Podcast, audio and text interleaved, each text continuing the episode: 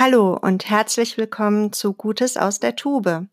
Ein paar Minuten zum Mit-, An- und Weiterdenken. Dein Podcast fürs Badezimmer. Oder wo sonst hat man so lang seine Ruhe.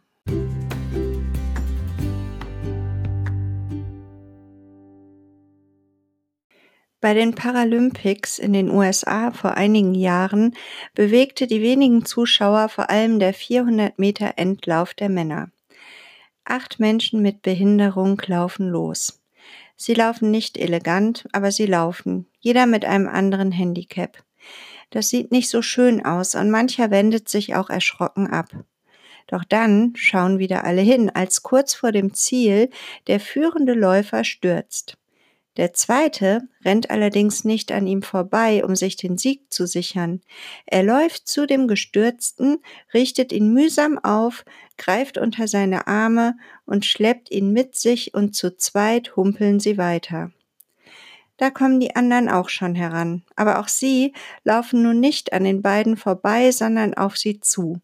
Alle greifen sich unter die Arme, den Gestürzten haben sie in der Mitte und so laufen sie und schleppen sich gemeinsam ins Ziel.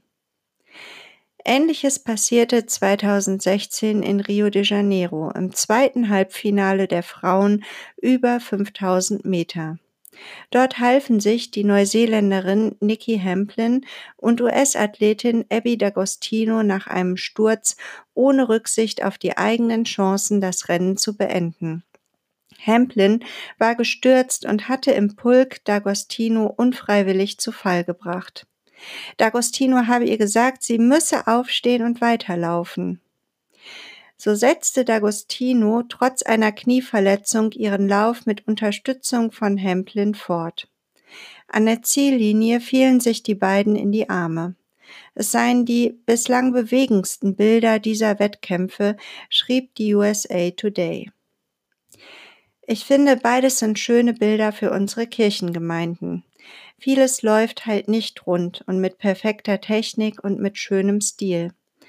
Was wir da oft zu sehen bekommen oder erleben, ist auch oft gebrochen, eingeschränkt, ausgebremst, behindert und manches Mal nicht so schön anzusehen. Allerdings die wirkliche Schönheit unserer Gemeinden liegt gar nicht in unserem Können, unserer Eleganz, unserer Kompetenz oder in unserer Superform, sondern darin, dass wir Gestürzte aufheben. Dass nicht einer der beste und der strahlende Sieger ist, sondern dass alle, eben auch die Schwachen und Kleinen, gemeinsam das Ziel erreichen. Eine ziemlich romantische Vorstellung und in der Realität fast ein Ding der Unmöglichkeit. Heute ist übrigens der Global Running Day, der Welttag des Laufens.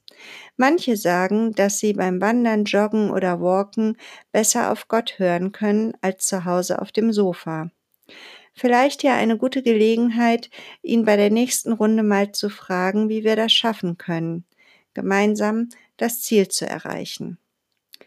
Vielleicht hören wir uns ja wieder am 17. Juni. Bis dahin, einen guten Lauf und seid gesegnet, eure Nicole.